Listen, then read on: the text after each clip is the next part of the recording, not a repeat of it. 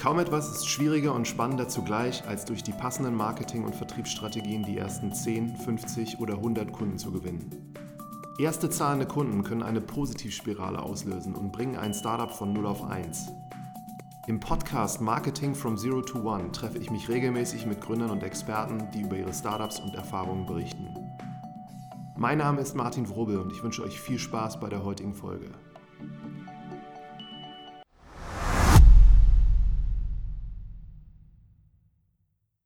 Herzlich willkommen zu einer neuen Folge. Ich sitze heute zusammen mit jemandem, den ich schon länger kenne, und zwar mit Arik Meyer von SwitchUp und freue mich sehr, dass du dir die Zeit nimmst. Es wäre toll, wenn du dich am Anfang selber einmal kurz vorstellst. Ja, hallo zusammen. Ähm, danke, dass ich hier sein darf und bin gespannt auf den Austausch. Sehr gut. Vielleicht fangen wir mal an. Das geht schon ein bisschen weiter zurück. Ich glaube sogar vor die 2000er, wo du studiert hast was du dann nach dem Studium gemacht hast und du hast eine lange Reise hinter dir, bevor du jetzt dann irgendwann SwitchUp gegründet hast. Ja, ähm, also ich bin mit was gestartet, was ich nicht nochmal studieren würde, nämlich klassisch BWL in Köln.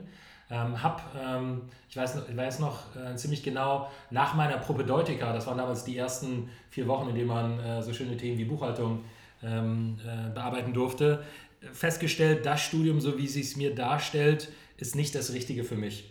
Und äh, bin dann mehr durch Zufall über eine Studentenorganisation in Köln gestolpert, ähm, die da sagten, wir organisieren irgendwie so einen Wirtschaftskongress. Hatte nicht wirklich verstanden, äh, was es damit auf sich hatte, habe aber einfach ähm, äh, gespannt zugehört und dann mir die Organisation auch näher angeschaut und war beeindruckend, beeindruckt, wie professionell die agiert haben und ähm, lange Rede, kurzer Sinn, äh, ich habe da, über drei Jahre verbracht in der Organisation, wahnsinnig viel gelernt, viel mehr als das, was ich im theoriegeladenen Studium in Köln ähm, für mich wahrgenommen habe. Habe dann quasi gefühlt ein Fernstudium gemacht in Köln, war nämlich äh, quasi den ganzen Tag in dieser besagten Studentenorganisation.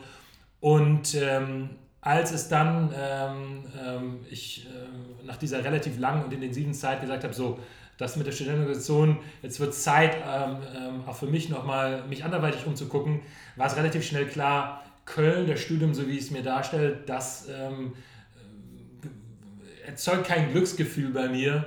Und deswegen habe ich mich äh, umgeschaut, war äh, ein Semester an der HEC in Paris und währenddessen ähm, für mich auch die Frage gestellt, wie kann es denn weitergehen, weil jetzt einfach nur brav die Vorlesung wieder in Köln zu besuchen, äh, fühlte sich nicht gut und richtig an und bin dann mehr durch Zufall ähm, über eine ähm, Schule gestolpert, die ähm, ja, sensationell ist. Und das war die Stockholm School of Economics, wo ich dann ähm, holter die Polter, ohne die passenden Qualifikationen zu haben, ähm, dort äh, gelandet bin.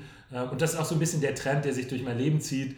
Ähm, häufig nicht einen geradlinigen Weg vollzogen zu haben, sondern ähm, auch wenn Dinge irgendwo nicht passend erschienen, sich letztendlich doch ein Weg gefunden hat, ähm, Dinge ähm, zu tun, die sich im Nachhinein als unglaublich spannend und, und für mich auch prägend erwiesen haben. Und so, wie gesagt, in Stockholm ähm, gelandet ähm, und dann auch in der Folge, als es dann irgendwann um den Job ging, ähm, in einem Job gelandet, für den ich mich eigentlich gar nicht beworben hatte, sondern durch Zufall, Zufall ähm, durch einen Austausch hineingestolpert war. Das war damals Bertelsmann, die ähm, ja, ein sehr äh, spannendes Pro, ähm, Programm angeboten haben. Das nannte sich ähm, äh, Junior Executive Program und war im Prinzip so ein Programm, wo man selber seinen Pfad entwickelt hat. Und ich dachte, das klingt viel zu schön, um wahr zu sein. Das kann doch gar nicht sein, dass man quasi selbst definiert, was man denn tut in so einem großen Konzern. Ähm, und auch dafür hatte ich wiederum nicht die Qualifikation, weil da setzte man Berufserfahrung und MBA voraus, hatte ich beides nicht. Ähm, aber auch da hat es irgendwie wieder funktioniert und ähm, auch da habe ich eine ganz tolle und spannende Zeit mit ganz vielen interessanten Menschen äh, verleben können. Und ja, so fühlte sich das eine zum anderen. Äh, bis auch zu ähm, der nächsten Sache, die wiederum äh, sehr stark ein Zufall war, nämlich ähm, als ich für Bertelsmann in den USA war, stolperte ich über ein Thema, nämlich Hörbuch-Downloads. Ähm, da gab es eine kleine Firma in den USA, die durch den iPod, der damals rauskam, ähm, gerade so, ein, so, ein, so, eine interessante Dynamik entwickelte. Ähm, die Firma heißt Audible und ähm, relativ schnell äh, mir die Frage aufkam, könnte das nicht auch in anderen Märkten funktionieren? und ich damals äh, den Gründer von Audible und den CFO ähm, äh, darauf angesprochen hatte, könnte das nicht auch spannend sein für euch, das Ganze in anderen Märkten zu entwickeln. Interessanterweise war die erste Aussage nein, wir haben so viel zu tun mit dem, was wir hier tun, weil das ganze Modell war zwar in der Theorie toll, aber damals noch nicht ähm, so weit, dass man sagen könnte, okay, das funktioniert richtig. Ähm, aber nach, längerem, nach einem längeren Austausch schlussendlich ähm, wir gemeinsam durch Europa gefahren sind und ähm, schlussendlich dabei audible.de ähm, dabei rauskam und für mich auch nie der Plan war, das zu machen, aber wie das häufig so kommt, ähm, ähm ist es für mich zumindest eine Frage, ähm, treffen die richtigen Menschen zusammen, fühlt sich das gut an? In diesem Fall war es der CFO von Audible, der, äh, der damalige, der einfach äh, die Frage aufgestellt hatte, hey, ähm, warum machst du das eigentlich nicht? Und äh, ich sagte, ich, ich habe eigentlich was anderes vor, aber er dann so anfing und fragte, ja, wie würdest du denn machen, mal hypothetisch gefragt, wenn du es machen würdest. Und so kam ins Gespräch auch viel über Wertevorstellungen und wie eine Organisation ausgestaltet sein könnte. Und er dann fragte, ja, wenn du das alles genauso machen könntest, wäre das nicht was Spannendes? Und ja, dann darin letztendlich mündete, dass ich zurück nach Deutschland gezogen bin und wir Audible äh, in Deutschland aufgebaut haben, was ich dann auch sechs Jahre lang gemacht habe, bis dann schlussendlich Audible von Amazon übernommen wurde und ich für mich auch das Gefühl hatte, jetzt ist es an der Zeit, nochmal was ganz anderes zu machen. Ich das Gefühl hatte, viel, auch bedingt dadurch, dass es eine sehr intensive Zeit war, viele andere Dinge ausgeblendet habe und das Gefühl habe, hatte auch viel andere Dinge verpasst zu haben und ich nicht äh, das, äh, den Weg für mich vollziehen wollte, eine Karrierestufe zur nächsten Karrierestufe und dann irgendwie in einem Hamsterrad äh, zu enden, sondern ich das Gefühl hatte, ich brauche einfach mal frische Luft, äh, das einmal komplett durch den Kopf durchgelüftet wird. Und vor allem ähm, wollte ich mich ausprobieren an Dingen, die nichts mit Wirtschaft äh, zu tun hatten. Und deswegen ähm, ja, habe ich mir mal ein One-Way-Ticket ähm, gekauft. Damals gab es ein Special nach Brasilien, äh, bin in den Flieger gestiegen, äh, hatte keine Ahnung, wie lange ich unterwegs sein sollte, würde, ähm, was ich genau tun würde. Ähm, wollte mich einfach da treiben lassen und äh, ja, aus diesem Treiben lassen wurden dann schlussendlich drei Jahre. Wahnsinn. Und zwei Fragen jetzt nochmal zu diesem Audible. Ist das dann das erste, äh, ist das das erste, der erste Auslandsmarkt für Audible gewesen oder hatten die? Ja. Ja. Und also, das hast du im Auftrag für Bertelsmann noch gemacht oder Bertelsmann? Also Bertelsmann, ich war zu der Zeit bei Bertelsmann angestellt, aber das, was letztendlich resultierte, war ein Joint Venture, das äh, in, in, in Europa gestartet wurde. Ähm, da gab es mehrere Gesellschafter. Einer davon war Bertelsmann bzw. Random House also die Buchsparte von Bertelsmann. Ein zweiter Gesellschafter war Holzbrink Ventures und ein dritter war Audible selber. Mhm. Na gut, und was macht man drei Jahre lang, wenn man reist? Aber ich glaube, es gibt so viele schöne Dinge, die man tun kann. Also für mich, ähm, äh, Reisen ist für mich eine der spannendsten und lehrreichsten Dinge, die man tun kann. Und ähm, äh, ja, mein Modus ist immer, ähm, einfach loszulaufen, wenn ich in einer neuen Stadt bin und zu gucken, was man da alles entdeckt. Und ähm, ähm, ich glaube sehr stark an Serendipity und ich habe das Gefühl, ähm, dass man dann, wenn man mit offenen Augen durch die Welt schreitet, ähm, da kommt eins zum anderen und äh, äh, man ist dann auf einmal im Tango-Kurs und äh, macht, äh, lernt nebenbei auch noch über Weine kennen und ähm, stolpert dann in einen, in einen Improvisationskurs und so führt halt das eine zum anderen äh, und entdeckt gleichzeitig noch die Leidenschaft für Meditation. Und am Ende des Tages merkt man, wie stark man sich durch diese ganzen Erfahrungen selber auch verändert. Und insofern möchte ich nicht missen, ähm, auch ganz außerhalb dessen, was man so im beruflichen Kontext macht, auch solche Erfahrungen, mhm. ähm, ja, mich darauf einzulassen die meisten, die ich jetzt kenne, die sagen dann, ich gehe jetzt mal weg und trotzdem haben die dann immer so ein sechs Monate oder manchmal auch vielleicht ein Jahr oder so. Wusstest du da am Anfang, ich, ich wusste jetzt wirklich Zeit und also ich wusste ganz bewusst, dass ich sag, gesagt habe, ich möchte mir bewusst kein Enddatum senden, setzen, weil ich glaube, wenn man vor Augen hat, das dauert jetzt sechs Monate oder zwölf Monate, was auch immer der Zeitraum ist, ähm, dann ist man gefühlt in der Timebox und ähm, ist quasi gefühlt dann ja auch schon dabei, jetzt muss ich planen, wie ich diese Zeit nutze. Ich wollte bewusst nicht planen, sondern ich wollte bewusst mich frei auf das einlassen, was denn da kommen möge. Und äh, wie gesagt, Serendipity, glaube ich, passiert dann, wenn man bewusst ungeplant sich offen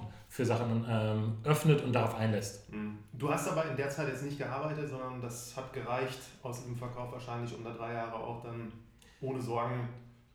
Ja, ich hatte das Glück natürlich ähm, äh, eine gewisse Ersparnis zu haben, obwohl das keine riesen ähm, war, der dadurch für mich äh, entstanden ist.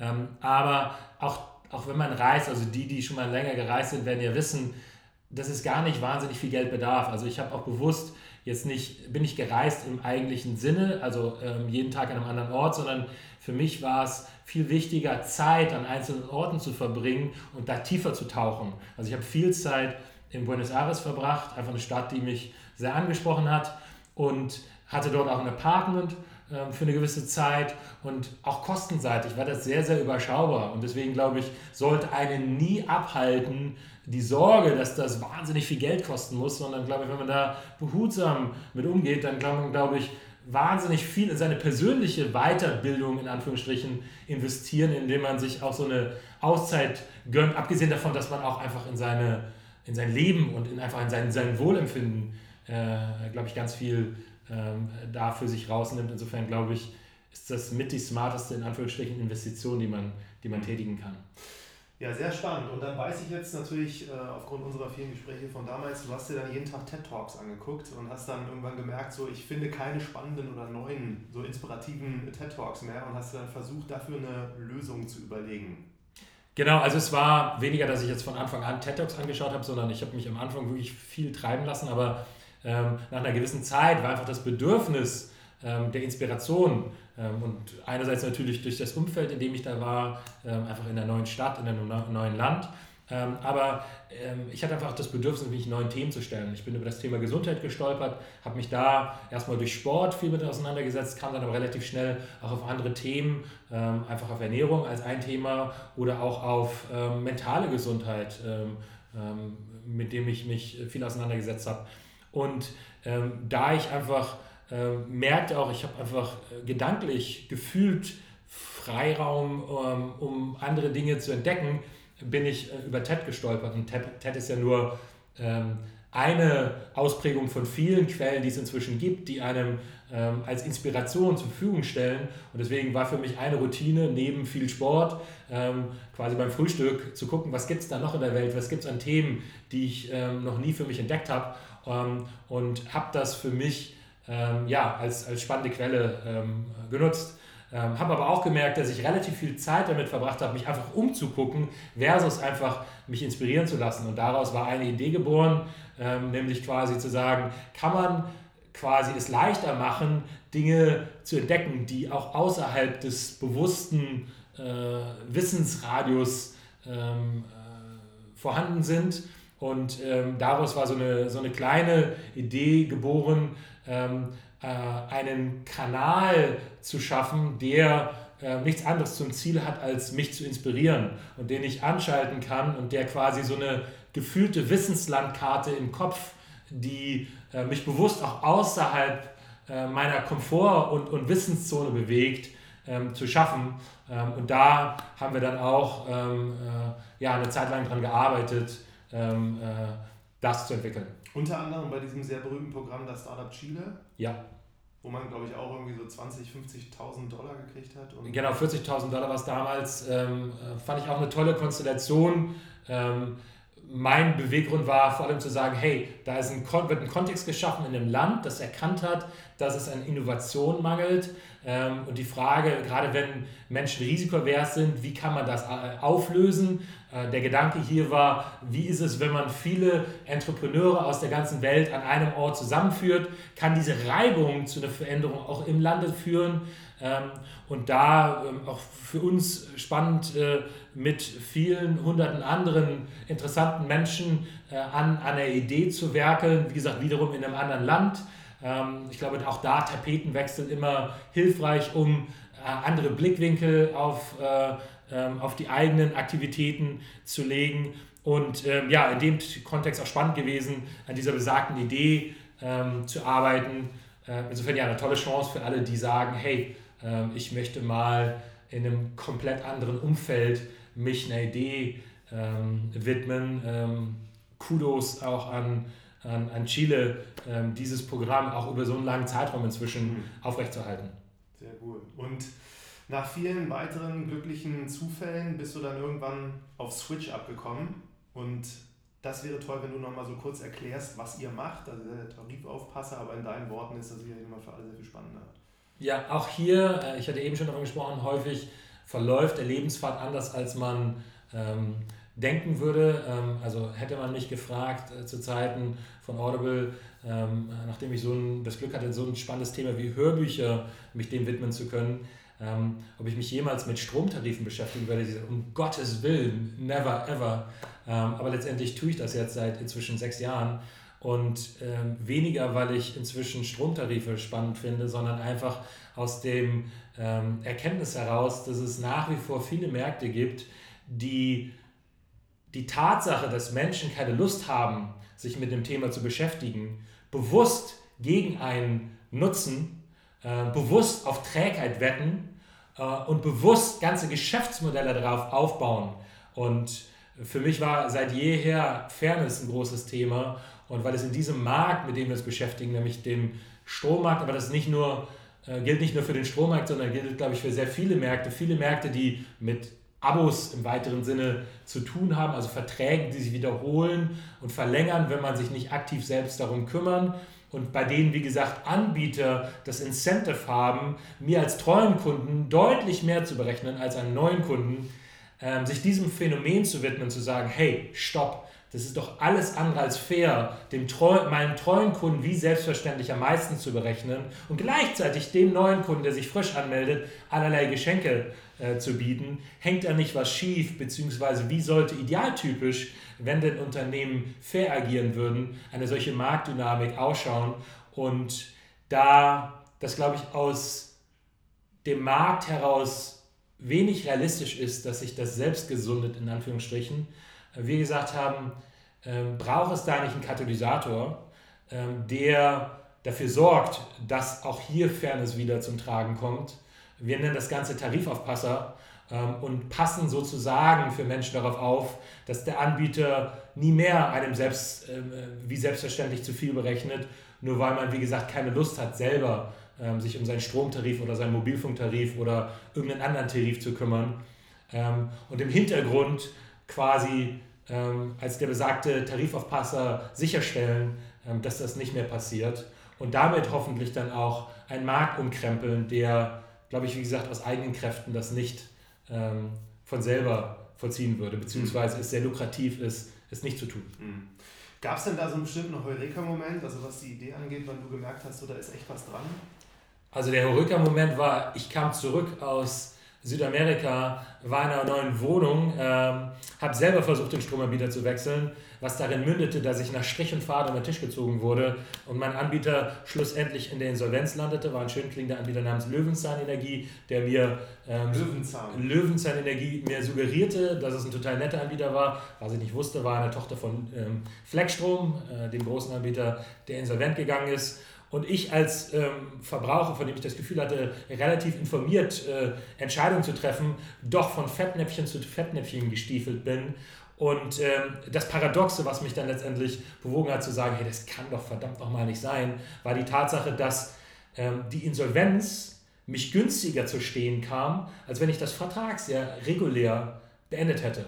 Was in der AGB-Klausel ähm, damit zusammenhing, die besagte, und ich habe wie gesagt, viele Fehler gemacht. Ich hatte einen Pakettarif gewählt, in dem ich Paketkontingent von 2000 Kilowattstunden sozusagen gebucht hatte. Ähm, ich den Verbrauch nicht kannte, schlussendlich deutlich mehr verbraucht hatte. Und in der AGB eine schön klingende Klausel gab, die da besagte, ähm, für jede Kilowattstunde, die du mehr verbrauchst über das ähm, Paketkontingent hinaus, zahlst du 50% mehr. Und da ich den Verbrauch nicht kannte und mehr verbraucht habe, war es für mich günstiger, in der Insolvenz zu landen, mein vorausgezahltes Geld zu verlieren. Ähm, und da dachte ich, stopp, also hier. Moment, hier mal anzusetzen. Ist irgendwie, ja, hängt es irgendwie, der Markt steht auf dem Kopf und es kann doch nicht sein, dass man als ähm, Verbraucher, wie gesagt, so daneben langt. Da muss es doch einen besseren Weg geben. Und da ich von vielen Stellen im Stich gelassen wurde, auch die, die mir hier den Stromtarif vermittelt hatten, dachte ich, wenn man jetzt mal ganz naiv an so einen Markt rangeht und sich die Frage stellt, wie sollte denn ein Markt idealtypisch ähm, funktionieren, ähm, ähm, dann äh, war unsere Vorstellung relativ schnell, wie wäre es, ähm, wenn ich einen richtig guten Freund hätte, der ein Experte in dem Markt ist, für mich auf meinen Tarif und diesen ganzen Kram aufpasst, wie, wie würde das dann funktionieren? Und könnte es nicht jemand geben, der das, was ein guter Freund für mich tun würde, für mich ab, abnimmt und auch nicht nur einmalig, sondern Jahr für Jahr macht. Und daraus ist dieses besagte Konzept eines Tarifaufpassers ähm, entstanden, ähm, mit dem Versuch, kann es gelingen, auch als Unternehmen nicht guter Freund zu werden. Ich glaube, das ist unmöglich, wenn man das für 100.000 Menschen mhm. versucht zu erbringen, aber nach den Prinzipien zu agieren, die einer Freundschaft zugrunde liegen und zu sagen, ich gehe ehrlich mit Menschen um und du kannst sicher sein, dass ich nicht zugunsten von irgendwelchen Provisionen für mich optimiere, sondern dass ich versuche, eine langfristige Beziehung äh, mit dir, äh, der du mir dein Vertrauen entgegenbringst, einzugehen ähm, und, und nach besten Kräften versuchen ähm, zu, ähm, ähm ja, äh, zu agieren und ähm, mit all diesen Marktungereimtheiten so umzugehen, ähm, dass du nicht in eines der vielen Fettnäpfchen trittst, sondern dass, für, dass du sicher gehst, dass Anbieter nicht länger sich auf der Tatsache ausruhen, dass du halt wahrscheinlich keine Lust hast, sich mit deinem, mit, dich mit deinem Stromtarif Jahr für Jahr zu beschäftigen. Mhm. Und das, dieses Ideal, diesen Idealtyp ähm, versuchen ähm, in einer Organisation und der Dienstleistung, die eine Organisation erbringt, münden zu lassen. Und mhm. das ist alles andere als einfach und das stellt uns für viele Herausforderungen. Zum Beispiel, äh, wir finanzieren uns über eine Provision, bieten infolgedessen unseren Service kostenfrei an, was ja ganz schnell die Frage aufwirft, hey, ihr habt das Incentive, zu euren Gunsten zu optimieren und nicht zu meinen Gunsten.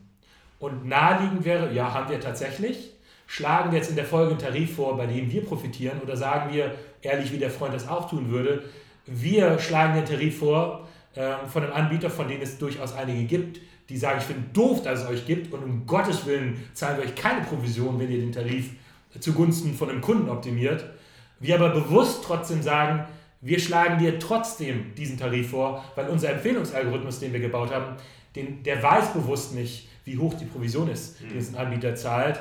Und deswegen kriegst du auch Tarife vorgeschlagen, bei denen wir nichts verdienen, weil wir sagen, wir möchten den Beweis erbringen, dass wir dein Vertrauen wert sind, ähm, was uns zwar kurzfristig Geld kostet, beziehungsweise dazu führt, dass wir nichts verdienen, ähm, in der Hoffnung darauf, dein, den Beweis zu erbringen, dass wir dein Vertrauen wert sind, um eine Langfristbeziehung einzugehen. Mhm. Und ähm, ja, ich glaube, wir haben dann unseren Job gut gemacht, wenn die Menschen, die unseren Service nutzen, sagen, hey, äh, wäre blöd, wenn ich euren Service nutze, nicht, nutzen, nicht, nicht mehr nutzen würde. Ähm, und klar nutze ich euren Service, solange ich lebe. Mhm. Äh, wäre auch blöd, wenn ich es nicht hätte. Mhm. Ähm, und daran messen wir uns. Wie viele Menschen nutzen unseren Service, solange sie leben. Mhm. Aber ich verstehe das so ein bisschen am Anfang, als ihr da wirklich begonnen habt, hast du die Rolle des Freundes übernommen und hast dich da mit diesem Markt wirklich ausgekannt. Und wie hast du dann quasi die ersten Menschen dazu gebracht, dir zu vertrauen? Waren das Freunde oder? Also vielleicht auch dazu, ähm, es gibt jetzt so ein Begriff durch die Startup-Szene schon seit vielen, vielen Jahren, Lean Startup. Also wir sind Low-Low, Super Low-Tech gestartet, also soll heißen, wir haben gar kein eigentliches Produkt gehabt, sondern wir hatten äh, unsere fleißigen Hände, die gesagt haben, hey, ähm, guter Freund, äh, also hier sind wir wirklich an unsere Bekannten rangegangen. Ähm, wie fändest du also, du hast es alleine gegründet? Äh, ich war mit einem jungen Ch äh, Chilenen, den ich damals aus meiner Zeit bei Startup Chile kennengelernt habe, ähm, ähm, den ich quasi mit nach Deutschland gebracht habe und wir dann gemeinsam ähm, angefangen haben, an der Idee zu arbeiten, waren wir zu zweit und haben, äh, wie gesagt, ganz low-tech uns der Frage gestellt, ähm, ist das überhaupt für Menschen interessant? Mhm. Ähm, haben auch ich glaube, äh, Dutzende von ähm, Lösungen entdeckt, die alle nicht funktionierten. Also es war kein Quick Win im klassischen Sinne, sondern eher ein, eine Durststrecke, die es auch hier, ähm, äh, die wir vor uns hatten. Also es hat so ziemlich anderthalb bis zwei Jahre gedauert, bis wir wirklich gemerkt haben, dass das Thema funktioniert. Mhm. Ähm, und wir bewusst am Anfang ähm, gesagt haben, hey, äh, wir brauchen keine Technologielösung, sondern ähm, wir können all das, was es braucht, auch in händischer Fleißarbeit selber machen. Ähm, also es, äh, ähm, alle, die sich in der Startup-Szene bewegen, mögen Y Combinator bzw. die Aussage von Paul Graham ähm, äh, kennen, do things that don't scale. Wir haben wahnsinnig viele Dinge getan, die nicht skalieren, nämlich äh, Tarifempfehlungen per Hand äh, äh, zu entwickeln, das Ganze per ähm, äh, Präsentation und PDF per E-Mail zu verschicken und dann zu fragen, hey, ähm, du könntest eine hohe Ersparnis zu erzielen und äh, bist du dir bewusst, dass dein Anbieter auf deine Trägheit setzt und möchtest du nicht, dass wir für dich darauf aufpassen und die häufigste Antwort war, ja, klingt total spannend, aber gerade nicht. Ähm, und wir merkten einfach, dass wir auf ganz viel Skepsis gestoßen sind, selbst bei Menschen, die uns kannten. Mhm. Ähm, und es alles andere als trivial war, hier diesen Service erbringen zu wollen und wie gesagt, wir ganz viele Dinge getan haben, die nicht funktioniert haben. Mhm. Weil die Leute also jetzt euch auch nicht unbedingt gleich vertraut haben oder sich, weil sie so müde waren, wie du es vorhin gesagt hast, nicht mit dem Thema beschäftigen wollten oder was war da der Grund? Ja, also das Dreh- und Angelpunkt in unserem Thema ist Vertrauen und die Frage, wie es gelingt, den Beweis zu erbringen, dass wir das Vertrauen von Menschen wert sind, bevor wir eigentlich die Chance hatten zu zeigen, dass wir das erbringen. Und das ist natürlich ein Catch-22 in gewissem Maße. Und wir haben uns offen gestanden am Anfang die Zähne dann ausgebissen, weil gerade wenn du als junges Startup startest, auch noch nichts vorzuweisen hast, außer bei einem gut gemeinten Versprechen, äh, ja, wie löst du das? Und äh, wie gesagt, deswegen hat es selbst bei Freunden und Bekannten am Anfang ganz häufig nicht geklappt, geschweige denn bei anderen Menschen. Und was waren so die Momente, wo ihr gemerkt habt, jetzt geht's tatsächlich los? Also wie gesagt, äh, wenn wir hier den Zeitraffer betrachten und die ersten anderthalb Jahre äh, überspringen, dann kann ich das sagen. Aber wie gesagt, äh, es gilt hier nicht zu vergessen, dass da anderthalb Jahre zwischenlagen, in denen wir ähm, sehr systematisch über viele Experimente, die wir hypothesenbasiert vollzogen haben, ähm, dutzendweisende Dinge gefunden haben, die nicht funktioniert haben. Mhm. Und erst nach diesen besagten anderthalb Jahren ähm, über einen Marketingkanal, von dem wir uns am Anfang auch nicht gedacht hätten, dass es denn funktionieren würde, ähm, gemerkt hatten, okay, da scheint doch was zu funktionieren, weil die naheliegenden Kanäle, man denkt ja an Google, da suchen ja viele Menschen nach Stromanbieterwechsel. Das war zum Beispiel ein Kanal, der gar nicht funktioniert, weil wahnsinnig teuer, Klickpreise von schnell 3, 4 Euro und da äh, das dann auch ähm, ökonomisch nur halbwegs, mhm. selbst wenn man bereit ist draufzuzahlen, hinzubekommen, war jenseits von Gut und Böse. Und äh, wir deswegen schnell gemerkt haben, zumal die Erwartungshaltung auch der Leute, die bei Google gesucht haben, nicht sowas wie einen Tarifaufpasser gesucht haben, sondern eigentlich nur den kürzesten Weg zum Vergleichsportal gesucht haben. Und wir dann die Herausforderung wieder hatten, klar zu machen, wir sind kein Vergleichsportal, unser Konzept funktioniert ganz anders, setzt aber auch eine ganz andere Vertrauensbasis voraus und deswegen ähm, auch für die Menschen, die da gesucht haben, nicht die richtige Lösung war, weil die Zielgruppe, die wir angesprochen haben, nicht die waren, die ohnehin schon gesucht haben und ihren Stromanbieter schon häufig selber gewechselt haben, sondern bislang die Menschen waren, die immer einen großen Bogen darum gemacht haben, gesagt um Gottes Willen, geh mir weg mit dem Kram. Ähm, das kann sowieso nicht funktionieren und das auch mit der Sparnis, das ist irgendwie gar nicht wahr und ja, wie gesagt, geh mir weg damit. Und wie kommt man an die Menschen ran? Und ähm, der besagte Marketingkanal, der hier für uns ähm, das erste, den ersten Hoffnungsschimmer erzeugt hat, ähm, bei dem wir das Gefühl hatten, oh wow, nach anderthalb Jahren, da kann da doch vielleicht was sein, das war Facebook. Ähm, und Facebook, ähm, ja gut, wir alle wissen, dass man über Facebook ähm, Marketing machen kann, aber wenn man sich mal die Frage für einen Moment stellt, würde jemand bei Facebook äh, darüber nachdenken wollen, seinen Stromanbieter zu wechseln, ist das wahrscheinlich nicht so naheliegend. Zumal eine klassische Werbung, hey, möchtest du denn deinen Stromanbieter wechseln, wahrscheinlich bei Facebook auch nicht funktionieren würde. Aber es letztendlich eine, eine, eine Kampagne war, ähm, äh, die wir da, mit der wir uns da probiert haben, die eher die paradoxe Situation des Marktes versucht hat aufzuzeigen. Es war im Prinzip eine, eine Anzeige, die besagte, ähm, äh, herzlichen Dank, dass du keine Lust hast, dich um deinen Stromtarif äh, zu kümmern. Dein Stromanbieter, Küsschen. Und äh, also ein Kussmund, der darauf äh, eingezeichnet war. Und ähm, der Versuch einfach war, hier in eine Diskussion zu gehen und zu sagen, bist du dir bewusst der Dynamik und bist du dir bewusst der Wette, die Stromanbieter hier häufig eingehen, nämlich auf deine Trägheit zu wetten, ähm, intern häufig von einem Prozentsatz an Schläfern ähm, äh, zu rechnen und es natürlich wahnsinnig lukrativ ist, mhm. dass so viele Leute auch keine Lust haben, verständlicherweise auch, sich mit dem Thema zu beschäftigen, aber es natürlich nicht okay ist, das wie selbstverständlich hinzunehmen und ganze Geschäftsmodelle darauf aufzubauen, dass Menschen einfach sagen, ich habe Besseres zu tun, als mich mit, einem, mit meinem Stromtarif zu beschäftigen. Mhm. Und da, durch diese Diskussion, die dadurch zustande kam ähm, und die Aufmerksamkeit, ähm, die dadurch auch zustande kam und auch wahrscheinlich dem Gefühl, hey, ähm, ich finde es gut, wenn sich da jemand für mich einsetzt ähm, äh, und nicht nur rational mein Stromtarif wechselt, sondern ähm, auch mehr auf der Philosophie-Seite sich auf meine Seite stellt und sagt, ich kämpfe dafür, dass Anbieter nicht länger damit durchkommen, auf meine Trägheit zu setzen, nicht länger mir als treuen Kunden wie selbstverständlich mehr zu berechnen, das finde ich gut, mhm. das möchte ich unterstützen. Und ja, wenn die jetzt heute meinen Stromtarif ähm, optimieren und vielleicht künftig meinen Mobilfunktarif oder irgendeinen anderen Tarif, bei dem die gleiche Dynamik besteht, das finde ich gut, das möchte ich unterstützen und deswegen lasse ich mich auf euer Experiment ein, mhm. dass ihr meinen mein, mein Stromtarif optimiert. Und das waren dann tatsächlich so die ersten, die ihr auch gar nicht kannte, die dann automatisiert verstanden haben, so worum es geht und dann gesagt haben, mach das für uns. Genau. Ja. genau. Und da haben wir auch gemerkt, wir sind im Januar, ähm, ähm, äh, ähm, das war also wir sind äh, Mitte 2014 gestartet. Ähm, wir haben ähm, im Januar 2016 immer noch nichts im Prinzip bewogen, äh, hat alles nicht funktioniert. Ähm, und dann aber von Januar bis äh, November äh, oder Jahresende 2016 haben wir uns ver 15, ver-20-facht. Ähm, und das war so diese Dynamik, die dann auf einmal. In Kundenanzahl oder in Mitarbeiteranzahl? Kunden. Kundenanzahl. Kunden. Ja. Mhm. ja. Okay.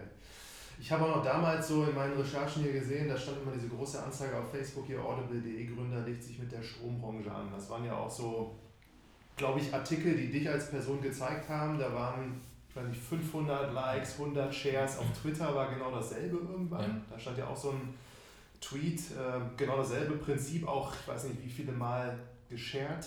Ja. Das kam dann durch Leute, die dieses Thema auch erkannt haben und die dieses Problem genauso für sich.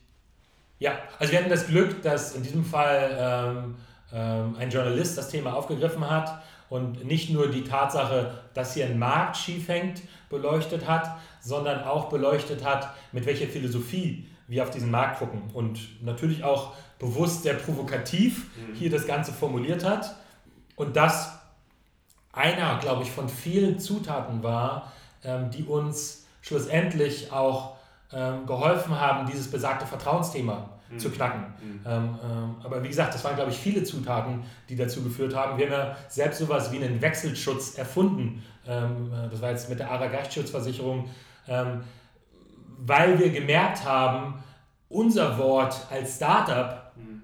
ist nur bedingt was wert, weil wer sind wir schon?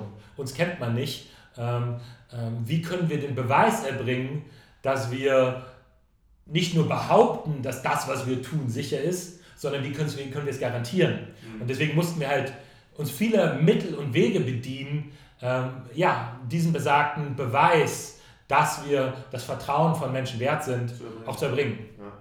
Aber diese Headlines, die hat der Journalist tatsächlich funktioniert. Ja. ja. ja. Okay. Jetzt also Jahre weiter, ne, das war für mich immer so beeindruckend zu sehen, wenn man bei euch schaut, Facebook, Google, hier Trustpilot, ihr habt tausend, tausendfache Bewertungen, ne, die im Durchschnitt so fast bei fünf Sternen liegen. Also das ist, kenne ich jetzt wenige, die da hingekommen sind. Wie hat das so begonnen? Habt ihr das äh, von vornherein, das muss ja auch irgendwo herbeigeführt worden sein, dass ihr da hingekommen seid? Also ich glaube, am Ende des Tages ist immer die Frage, warum tut man das, was man tut? Ähm, ähm, ich glaube, die muss sich auch jeder selber für sich stellen. Warum stehe ich morgens auf? Was erzeugt bei mir das Gefühl, das Richtige zu tun? Ähm, und ich stehe morgens nicht auf, um Stromtarife zu optimieren. Ähm, ich stehe auch nicht auf, um einfach nur irgendein Unternehmen ähm, äh, entwickeln zu wollen, sondern ich stehe morgens gerne auf, wenn ich das Gefühl habe, ich kann eine Sache machen für die ich mich mit ganzem Herzen einsetze, für die ich wirklich brenne, mhm. die meiner Philosophie, auch meiner Lebensphilosophie entspricht.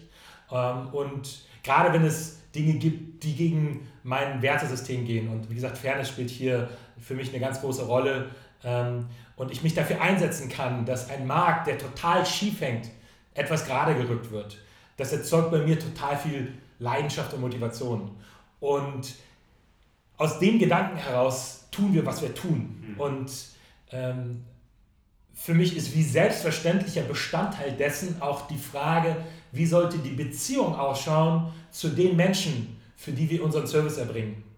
Weil, wie gesagt, für mich geht es nicht darum, hier den Stromtarif äh, von Frau Schmidt äh, zu optimieren, sondern für mich geht es darum zu sagen, Frau Schmidt, äh, wir stellen sicher, dass der Anbieter, der jetzt über 20 Jahre wie selbstverständlich ihn mehr berechnet hat, ab sofort nicht mehr davon ausgehen kann, wie selbstverständlich das weiterhin zu tun. Mhm. Sondern wir setzen ein Zeichen, dass es nicht in Ordnung ist. Und wir setzen uns ein für Sie, Frau Schmidt, dass es ab sofort ein Ende hat. Mhm. Und das geht halt auf das auch eben ähm, Gesagte zurück. Ähm, also die Frage, wie können, kann die Beziehung zwischen Unternehmen ähm, und, und Kunde oder Mensch, für den man den Service erbringt, ausschauen. Mhm. Und wenn man den Anspruch ähm, oder das naive Experiment vollzieht, zu sagen, kann das nach dem Freundschaftsprinzip funktionieren, also den, zumindest den Anspruch zu vollziehen, die Prinzipien, die einer Freundschaft zugrunde liegen, auch da wiederzuspiegeln ähm, dann glaube ich, merken das Menschen. Mhm. Weil ähm, nach meinem Dafürhalten sind wir nicht eine Transaktionsmaschine, die den Stromtarif für Menschen wechselt, mhm. sondern nach meinem Dafürhalten ähm, äh, sind wir ähm, jemand, der im Hintergrund aufpasst, dass Menschen ab sofort immer fair behandelt werden und den Anspruch haben, eine ganz langfristige Beziehung, eine ehrliche langfristige Beziehung mit Menschen einzugehen, die auch als eine Maßnahme zur Folge haben kann, dass wir den Stromtarif optimieren und in dem Kontext auch den Anbieter wechseln, mhm. aber vielleicht auch ganz viele andere Dinge zur Folge hat. Aber es geht nicht um eine Transaktion, sondern es geht um eine Beziehung. Mhm. Und ich glaube, wenn man das ehrlich tagtäglich in all den Handlungen, die man als Unternehmen ähm, äh, auch immer wieder unter Beweis stellt, mhm. dass das nicht nur ein Spruch ist, sondern dass man es in all den Dingen, all den Berührungspunkten, die man auch mit den Menschen hat, für die man Service erbringt, gerade wenn mal was schief läuft oder man auch einen Fehler macht und dann auch für den Fehler einsteht und sagt, ja, stimmt, wir haben hier einen Fehler gemacht, tut mir furchtbar leid, allen voran, wir stehen natürlich für den Fehler ein mhm. und natürlich sorgen wir dafür, dass wir das Ganze auch wieder in Ordnung bringen. Mhm. Und ich glaube, diese Art von Umgang ähm, führt dann auch dazu, dass Menschen sagen, das ist nicht nur irgendeine Firma, mit der ich eine Transaktionsbeziehung habe, die vielleicht zufällig auf meinen Stromtarif aufpassen, sondern hey, bei denen habe ich wirklich das Gefühl, dass die das nicht nur als Marketing-Slogan ähm, irgendwie äh, sich auf die Fahnen schreiben, mhm. sondern dass, dass man das bei denen wirklich spürt, mhm. wenn man mit denen zu tun hat. Und das, glaube ich, mündet dann schlussendlich auch in dem, was du gerade angesprochen hast, nämlich in den Bewertungen ähm, weil wenn man die liest, also wir, wir freuen uns selber, wir, wir, ähm, ist natürlich für uns auch eine totale Motivation. Ähm, und wenn wir nicht selber wüssten, dass wir nicht selber schreiben, würden wir sagen, es ist viel zu, viel zu schön, um wahr zu sein. Mhm. Weil was Leute da teilweise schreiben, ähm, also die schreiben Sachen äh, wie, wenn alle Unternehmen äh, sowas so agieren würde wie ihr, dann wäre die Welt eine bessere. Mhm. Ähm, äh, Freut man sich Kunde? Da läuft es mir kalt über den Rücken. Ähm, das sind Momente, in denen bin ich wirklich stolz. Ähm, nicht auf das, was ich in dem Moment getan habe, sondern das ist eine Leistung, die wir als Team ähm, äh, erbringen. Die kann keine einzelne Person erbringen. Mhm. Aber das sind Momente, wo ich das Gefühl habe, genau deswegen bin ich heute Morgen gerne aufgestanden und das sind Dinge, die mich antreiben, ganz viel Energie in das zu investieren, was ich tue. Mhm. Und das gilt, wie gesagt, nicht nur für mich, sondern ich glaube, ein jeder von uns hier in der Organisation bringt wahnsinnig viel Energie und Leidenschaft ein. Und das, glaube ich, spüren viele Menschen, die mit das im Austausch sind. Hm.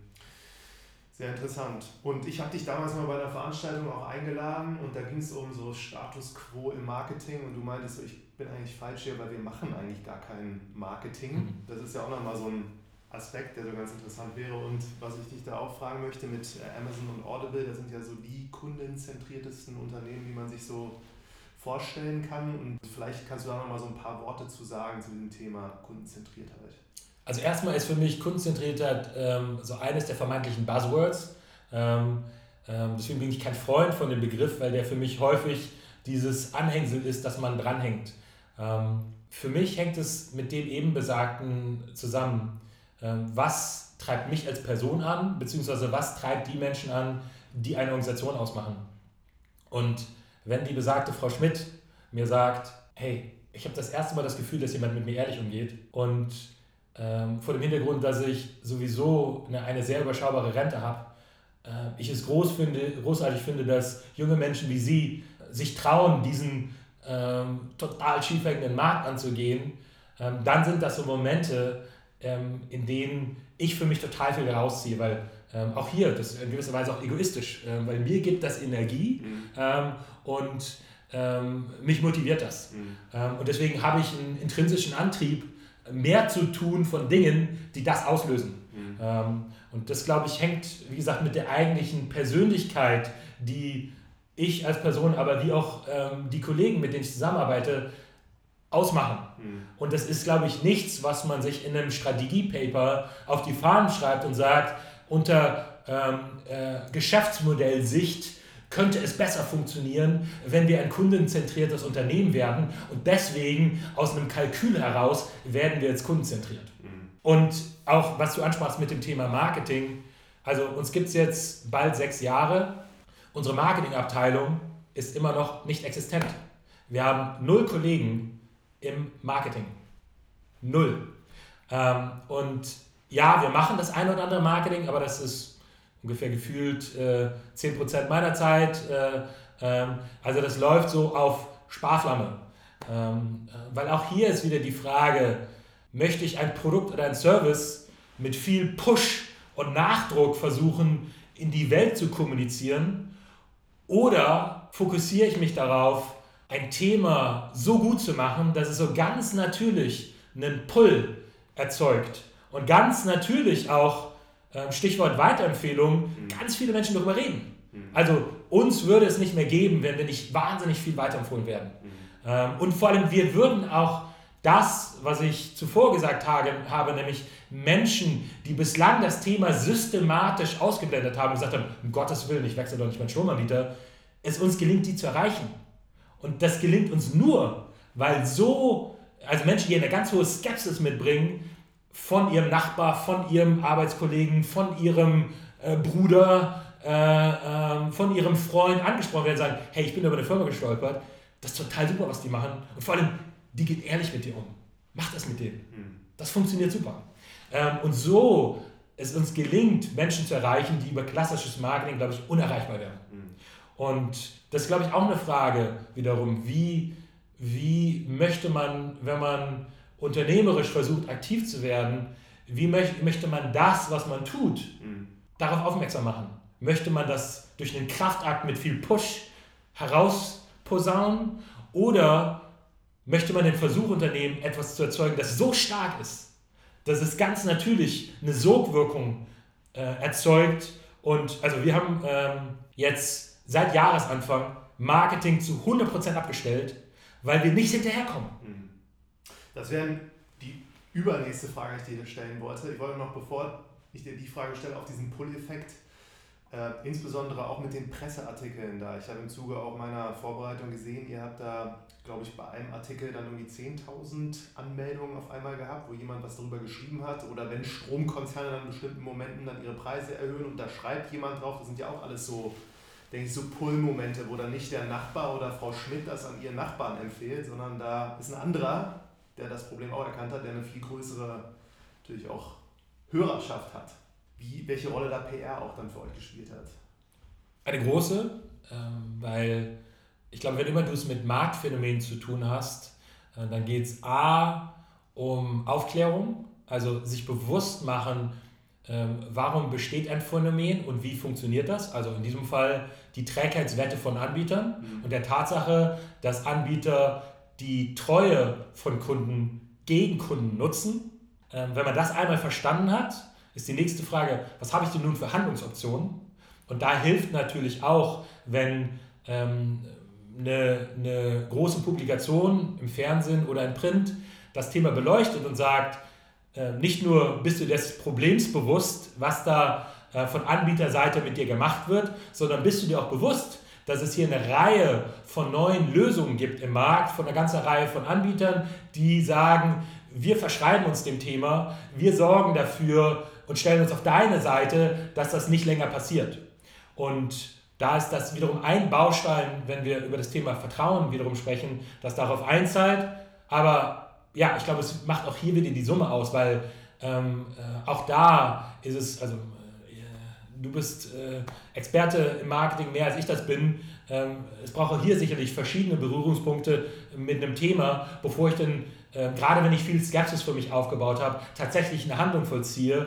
Aber jeder Berührungspunkt mit dem Thema ähm, hilft natürlich. Und wenn ich einmal ähm, äh, in, in einem Verbrauchermagazin wie Viso davon gehört habe, ein zweites Mal bei Twitter davon gehört habe und äh, das dritte Mal mich mein Arbeitskollege anspricht, äh, dann ist natürlich die Wahrscheinlichkeit hoch, dass ich sage, so, ähm, ja, jetzt sollte ich vielleicht auch noch was machen. Hm. Gut, aber jetzt zu dem, meinetwegen Wieso, die berichten über euch, so dann melden sich 10.000 Leute an. Wie kommt ihr da hinterher?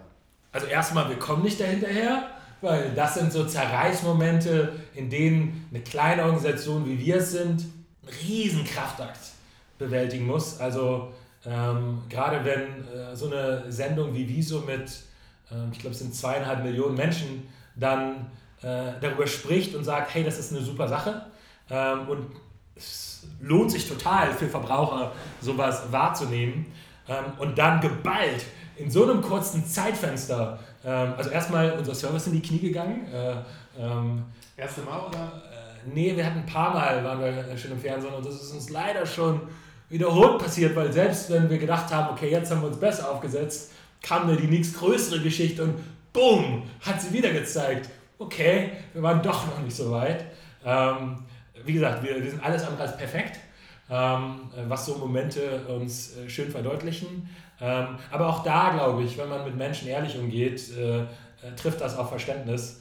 Und insofern äh, die Antwort ist, wir sind nicht für Peaks optimiert, ähm, ähm, sondern Peaks werfen uns gerne auch mal wieder aus der Kurve. Ähm, aber ich glaube, wir haben äh, ähm, ein ziemlich außergewöhnliches Team an Menschen, die sich mit viel Herzblut in, so Momenten dann äh, ja, mit aller Kraft äh, dem stellen, was da kommt. Und es uns in, in der Vergangenheit auch immer gelungen ist, äh, das dann wieder sehr schnell auf Spur zu bringen. Mhm. Aber das kann man sich ja so vorstellen, so ihr schickt dann denen, die euch kontaktieren, so geht im Moment nicht, aber wir melden uns, sobald die jetzt wieder können, oder wie kann man sich das vorstellen? Also wenn der Server komplett down ist, dann geht selbst das nicht. Ähm, dann ist einfach mm, der Stecker gezogen für ein paar Minuten. Äh, aber sobald wir den Stecker wieder in der Steckdose haben und der Server wieder an ist, sagen wir natürlich, wir werden hier gerade berannt, wir tun unser Menschenstmögliches, aber das hat auch Kapazitätsgrenzen. Ähm, wir melden uns bei jedem zurück, versprochen. Wir können nur nicht versprechen, wie schnell uns das gelingt. Mhm. Ähm, und ähm, also wir haben, äh, wie ich eben schon gesagt habe, ähm, nicht immer nur so einmal Aktionen, wo so eine Riesenwelle über uns her schwappt, sondern wir haben eigentlich seit Wochen damit zu kämpfen, dass auch vor dem Hintergrund, dass gerade wahnsinnig viele Strompreiserhöhungen ähm, vollzogen werden, dass ganz viele Menschen unsicher von Zukunft sagen, um Gottes Willen, ich muss jetzt irgendwas machen, könnt ihr mir dabei helfen? Und in der Folge, wir seit Wochen rudern und es einfach nicht schaffen, schnell genug hinterherzukommen, weil einfach so viele Fragen auf uns einprasseln, dass ein ähm, Team wie unseres, äh, das schon sehr stark gewachsen ist, trotzdem nicht hinterherkommt. Und deswegen auch hier, wie gesagt, wir bewusst kommunizieren, wir melden uns auf jeden Fall zurück, so schnell es uns gelingt. Aber es gelingt uns nicht immer sofort. Mhm. Wir messen intern selber, äh, wie lange jemand wartet. Und wir kämpfen auch richtig, dass diese, diese Zeitspanne nicht zu groß wird. Also wir haben intern den Wunsch, innerhalb von 15 Minuten auf jede Anfrage zu beantworten. Wir sind aktuell deutlich jenseits dieser 15 Minuten. In den meisten Fällen gelingt es uns innerhalb von 24 Stunden. Aber es gibt auch Fälle, in denen es uns nicht gelingt und auch mal ein paar Tage braucht. Mhm. Ähm, aber wir halten genau nach, wer uns kontaktiert. Und wie gesagt, es mangelt nicht an Engagement, äh, dem nachzukommen. Nur ja, äh, eine von vielen Herausforderungen von jungen Unternehmen, äh, nicht auf Peaks optimiert zu sein, sondern einfach nach besten Kräften mit dem umzugehen, was da passiert. Mhm. Dann lese ich jetzt noch mal kurz einen Satz vor, den habe ich hier in diesem Artikel beim Manager-Magazin gefunden. Da steht, und was, wenn sich die Fairness im Energiemarkt tatsächlich durchsetzt, die von Meyer kritisierten Margen verschwinden und damit auch die Provisionen für Vertragswechsel, dann wären wir überflüssig, räumt der Gründer ein. Nur um gleich nachzuschieben, ich wünsche mir, dass es so kommt, dann hat sich unser Einsatz gelohnt. Hier sind wir wieder bei, äh, warum stehe ich morgens auf? Ja. Wenn dieser Zustand irgendwann eintritt, ich wüsste nicht, was ich in meinem unternehmerischen Leben tun kann, das mich glücklicher stimmen würde als dieser Zustand. Und insofern wenn dieser Moment eintritt, dann musst du dir einen neuen Grund aussuchen, warum du aufstehst. Ich glaube, Gründe gibt es immer noch viele, aber ich glaube, das sind so Momente, ich bin ein Mensch, ich ähm, genieße wahrscheinlich viel zu selten die tollen Dinge, die passieren. Aber das wäre so ein Moment, wo ich sagen würde, oh wow, ich glaube, wir, wir, äh, wir alle als Team müssen jetzt einfach gemeinsam in Urlaub fahren und einfach mal richtig genießen, weil wir haben ja gerade was richtig, richtig Großes bewogen. Und auch wenn uns jetzt äh, in der Folge erstmal das wegbricht, was wir aufgebaut haben, ich bin überzeugt, mit der Philosophie finden wir vieles anderes, wo wir unsere Leidenschaft genauso gut investieren können.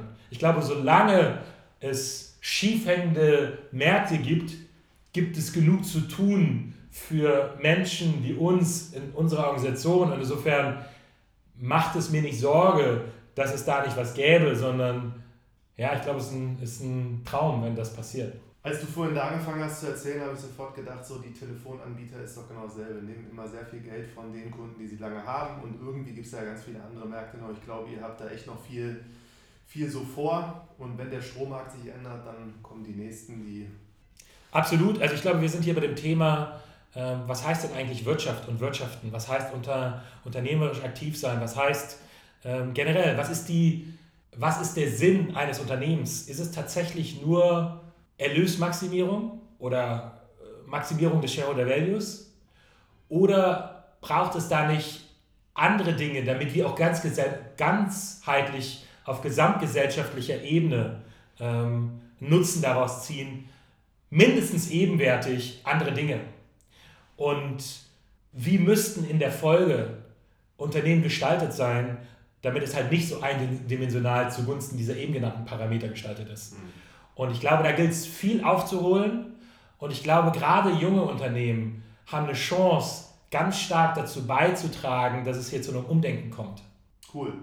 Dann möchte ich dir ganz herzlich Danke sagen. Es war ein spannendes Gespräch und ich wünsche euch weiterhin viel Erfolg. Ich glaube, die Motivation brauchen wir nicht in Frage stellen. Das hast du sehr gut rübergebracht. Vielen Dank.